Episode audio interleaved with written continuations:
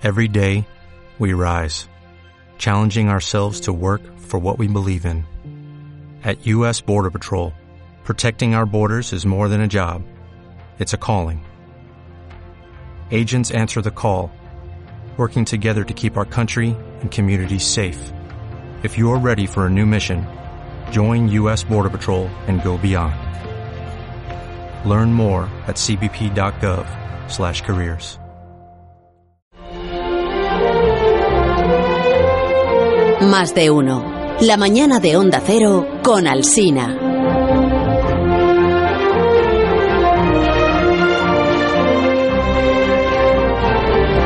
Voy a copiar yo esta idea del MIT de la Universidad del Massachusetts. Esta idea que me cuentan, dice, en el lavabo masculino del MIT, en la pared, encima de los urinarios, hay una pizarra para apuntar las ideas que te- se te puedan ocurrir en ese momento. Es que el, el baño es un lugar idóneo para que se te ocurran ideas nuevas. Pues vamos a poner una pizarra. Sí, estaría el- muy bien. En el baño de hombres y en el de... Aquí tenemos de hombres y de mujeres. ¿no? Sí, hay de todo. Pues una pizarra en cada uno. Si os ocurren ideas brillantes, Sí, ahí sí, la podéis sí, eh, apuntar. verdad. Bueno, se acerca el mes de junio, es el mes de las renovaciones de los colaboradores, las renovaciones o no, de, de los De colaboradores. qué y más cuando, raro. cuando Aparici no aparece, pues eh, se arriesga a no ser renovado. Ah. Esa es la verdad. Buenos días, Alberto. Hola Carlos, Hola. hola, Begoña. ¿Qué Pues, tal? Pero ¿qué, qué es esto de renovar o no renovar? Pero si a la gente le gusta la sección, no sé. de- Bueno, hay un poco de todo, eh, también te digo, no te quiero yo ¿Qué desanimar, pero mira, tengo un tuit aquí de, de Naranjito74, que tú, tú a saber quién es. Naranjito74 dice, Aparici con Alsina un poco plomo. Oh. Con Juan Ralucas me gusta más. Usa analogías que se entienden, como la de los campos de fútbol para medir cosas. Esta es la analogía que yo probablemente peor entiendo cada vez que decís. Ya. 27 campos de fútbol. A lo mejor es que se esmera más con Lucas que con Alsina. Eso sí puede ser. Ah. Sí Ah. puede No, ser. con, con Juanra hicimos una cosa utilizando, diciendo, pues fina, si la galaxia es un campo de fútbol, pues cómo de ¿Ves? grande sería el Sol, cosas así. Aquello, o sea, yo creo que fue simpático, pero hombre, no vamos a estar usando esa analogía todo el rato, ¿no? No, no. A mí me gusta tu sección, Alberto. Bueno, bien, gracias. Pero si la audiencia está descontenta, Él se deja llevar, ¿sabes? pues deberías aplicarte igual un poquito más, entiéndeme. Anda. A ver de qué hablas Eh, hoy. Eh, vale, mira, ve, yo creo que hoy tengo un tema propicio para, para hacer este tipo de cosas que me parece que le pueden gustar a la audiencia y creo que a ti en concreto te va a gustar mucho. A ver. Porque lo que se me ha ocurrido es que hablemos de cosas realmente grandes, de cosas muy grandes del universo. Cosas tochas, quieres decir. Eso es, esa es la, la- la palabra, la palabra que este programa ha acuñado. Pero realmente grandes, por ejemplo, el Sol. Que parece es un buen ejemplo, ¿no? El Sol es muy grande, muy grande. Júpiter es Bueno, muy grande. Eh, La Tierra sé, es muy grande. No son tan Mm, grandes sí, en realidad. ¿Y entonces de qué? O sea, que tienes que concretar. Eh, vale, bueno, de, de hecho, ahí voy porque para, para imaginarnos el tamaño de estas cosas tan grandes, podemos recurrir a un símil que yo creo que está muy bien A y ver. que se llama el universo con canicas. Y consiste, pues lógicamente, en imaginar cómo de grandes son los objetos cósmicos comparándolos con canicas. Ah, Anda. vale, vale, vale. El campo vale. de fútbol la pasado la canica. Bueno, sí. es que Está se bien, pueden usar bien. muchas cosas. Sí, claro. sí, sí. Si la Tierra fuera del tamaño de una canica, ¿no? por ejemplo, Ajá. ¿cómo de grande sería el sistema solar? Esta es la idea. Pues mira, si la Tierra fuese como una canica, Sí. la órbita tendría unos 200 metros.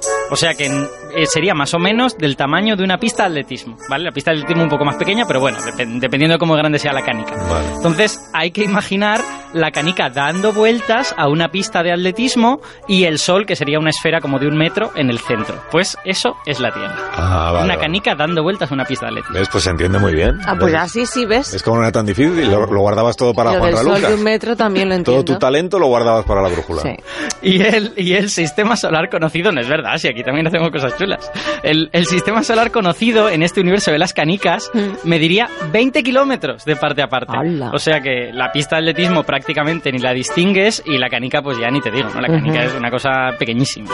Ya, pero el sistema solar, a ver, tampoco es tan grande. 20 Eso es, kilómetros. estoy de acuerdo. Si hablas de cosas realmente grandes, pues necesitamos algo más tocho todavía. Muy bien, no, no, totalmente de acuerdo. Venga. Pues vamos al siguiente paso del universo de las canicas, que es si el sistema solar fuese una canica, ¿vale? Mm. Para que, para que veas lo lejos que están las estrellas unas de otras, en esta escala, la estrella más cercana estaría a 13 metros.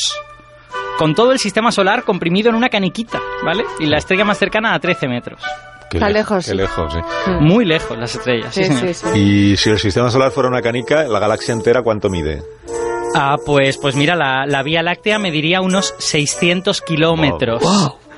O sea que la Vía Láctea sería una cosa del tamaño de la península ibérica, Sí. con canicas colocadas cada 10 o 15 metros, ya dependiendo de la zona, y cada canica sería un sistema, solar. Ah. Wow, impresionante. Vale, y ya que estamos encaminados y en racha, eh, ¿qué hay más grande que las galaxias?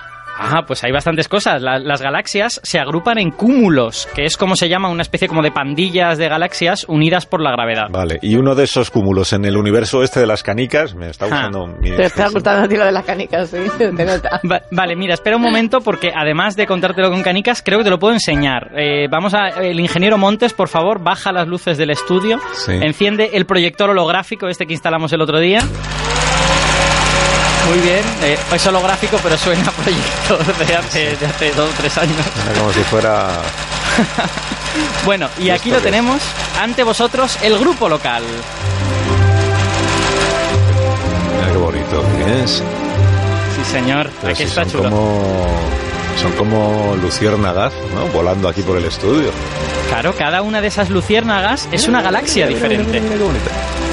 Porque si ahora hacemos que cada galaxia sea del tamaño de una canica o de una luciérnaga, que es más o menos del mismo tamaño, pues resulta que las distancias entre las galaxias no- ya no son tan grandes como entre estrellas, son solo de unos poquitos centímetros.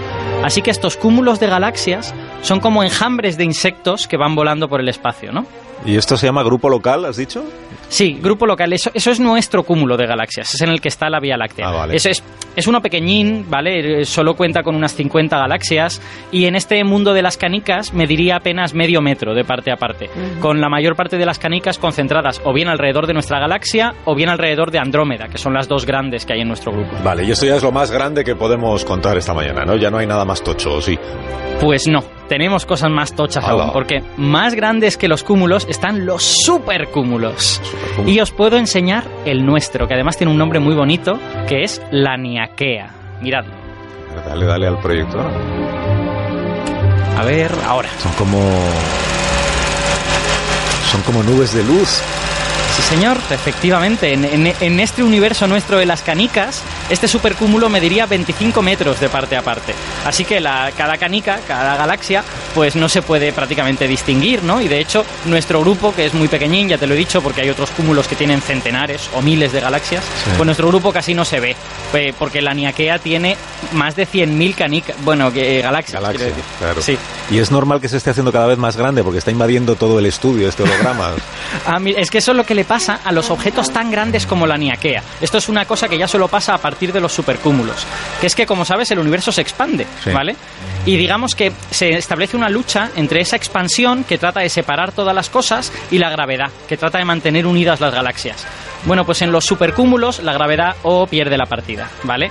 Son tan grandes que la gravedad no los mantiene unidos, la expansión gana y va destruyendo el supercúmulo poco a poco. Ay, qué lástima. O sea que este es el límite al que podemos llegar de, gran, de cosa grande, ¿no? Pues mira, ¿no? supercúmulo, No. ¿no? Todavía hay cosas más grandes, Por porque los supercúmulos forman como conglomerados muy grandes, ¿vale? Y el, el más grande conocido, que, que casi ni siquiera entendemos cómo puede haber algo tan grande, es la Gran Muralla de Hércules Corona Boreal, este nombre tan largo. Este es el objeto más grande del universo conocido. Ah, pues tengo muchas ganas de verlo, ¿no?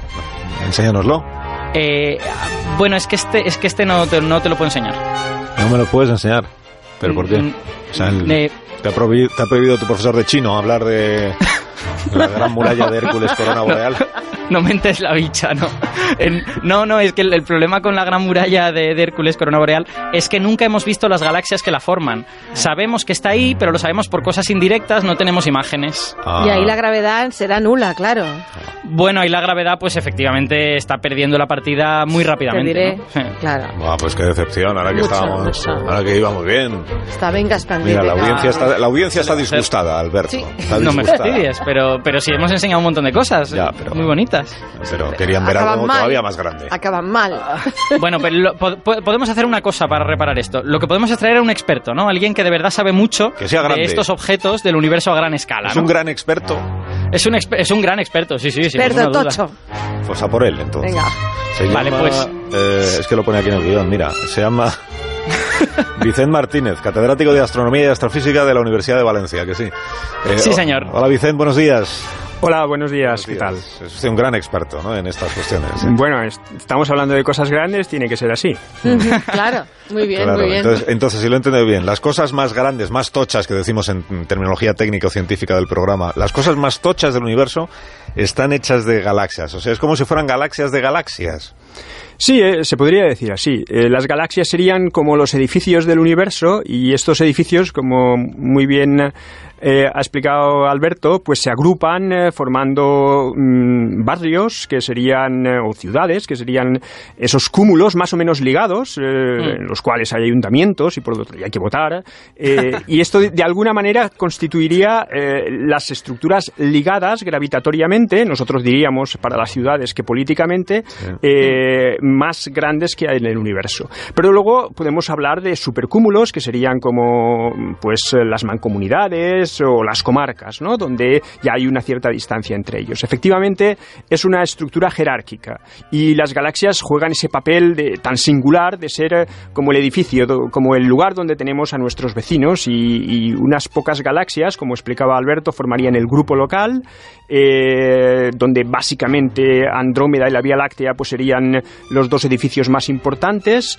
Eh, y, y, no sé, si nos hiciéramos un poco una idea, también volviendo a esas escalas del principio del campo de de fútbol, pues si las galaxias fueran como un campo de fútbol y, habláramos de una ciudad como Valencia, pues eh, la distancia entre Andrómeda y eh, la Vía Láctea sería como la distancia que hay entre el campo del Valencia y del Levante, por ejemplo. Ah, muy apropiado, sí, señor. Oye, Vincent, pero ¿por qué es, por qué es interesante para vosotros estudiar estos objetos tan grandes? O sea, ¿qué es lo que aprendéis estudiándolos?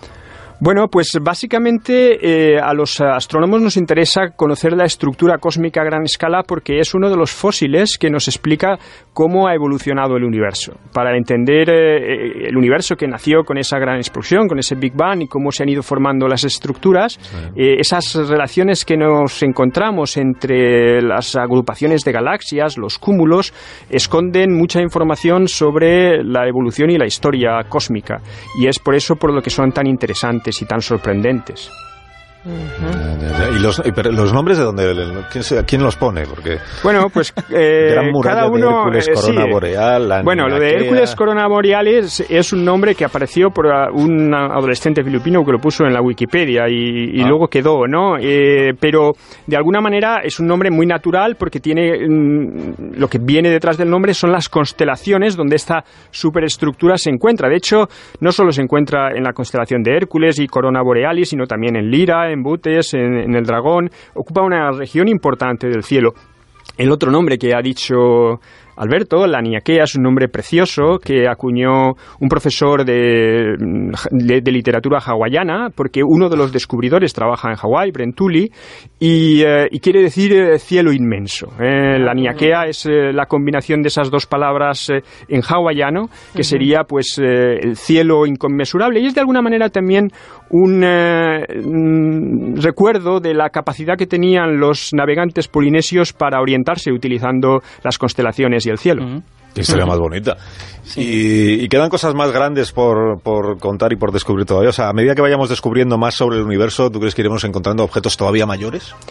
Yo creo que no. Y de hecho, yo también dudo eh, un poco de la existencia de estos eh, grandes, eh, de estas grandes estructuras, porque como muy bien ha dicho Alberto, no tenemos una evidencia directa de, su existencia. En el caso, por ejemplo, de, de, la gran muralla de Hércules Corona Borealis, que en realidad también es un mal nombre, porque tendría una estructura más bien esférica, no extraordinaria, no como una muralla.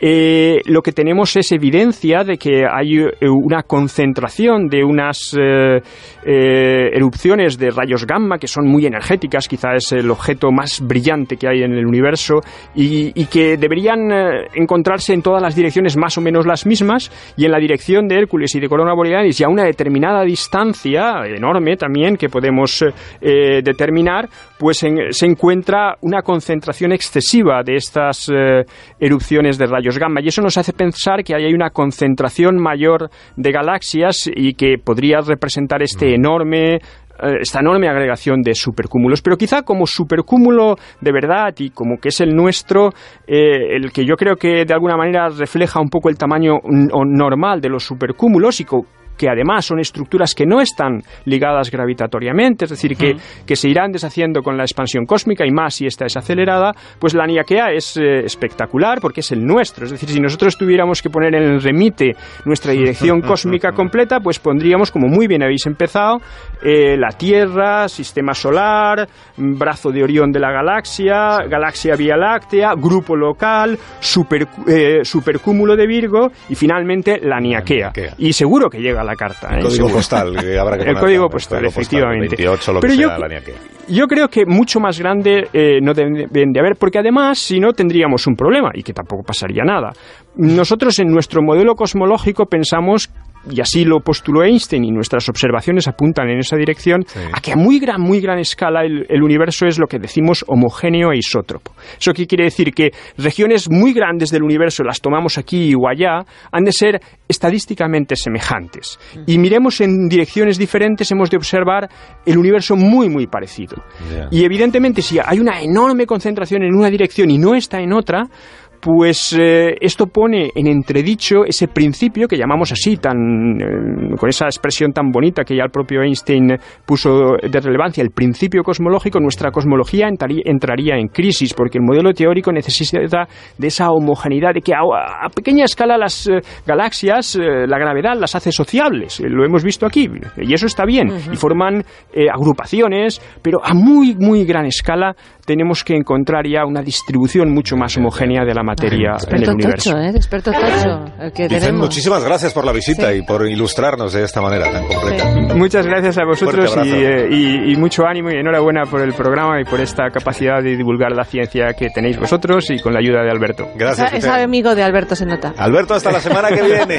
Sí, sí, la verdad, la verdad es que, bueno, me pone la cara roja. Venga, Adiós, nos vemos. adiós, Gracias, adiós, Vicente. adiós. Chao. Recuerdo, por Adiós, cierto, en buenos esta sección de divulgación a Eduard Punset, que ha Oye, fallecido esta lástima, madrugada, ¿verdad? como venimos contando desde primera hora, Sí. eh, con 82 años creo que hemos contado que tenía Sí. Punset. Hay personas que están descubriendo hoy que Punset fue ministro del gobierno de España, sí, sí, sí, en la época de la UCD, antes de alcanzar la popularidad que hoy todo el mundo conoce.